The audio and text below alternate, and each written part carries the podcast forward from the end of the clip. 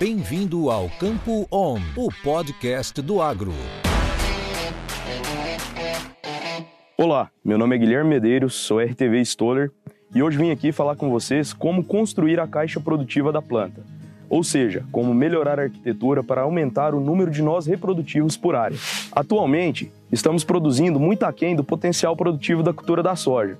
Uma evidência disso são os recordes de produtividade. Isso nos mostra o quanto ainda podemos inserir e ou alterar tecnologias dentro do nosso manejo no sistema de produção, buscando maiores produtividades. Melhorar a arquitetura de plantas, aumentando o número de nós reprodutivos por área, é chave fundamental dentro deste processo. Estratégias como época de plantio, população de plantas e suas interações com o ambiente são fatores determinantes para moldar a arquitetura das plantas.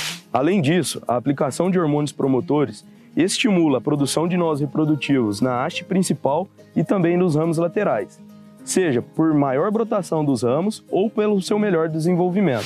Os hormônios promotores também contribuem significativamente para a construção do aparato fotossintético, garantindo maior eficiência no uso da luz. Isso acontece quando utilizamos uma tecnologia com maior concentração de citocinina do que de auxina e giberelina.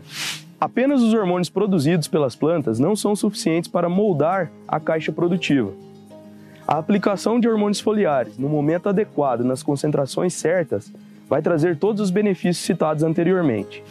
Em resumo, um bom sistema radicular, aliado a uma boa construção da caixa produtiva da planta, vai garantir lavouras mais eficientes e mais tolerantes aos estresses, proporcionando maior número de vagens por área e melhor enchimento de grãos, dois componentes de produtividade muito importantes para a cultura da soja, impactando diretamente na rentabilidade da lavoura. Esse foi o Minuto do Especialista. Muito obrigado e até a próxima. Isso é conhecimento. Isso é Stoller.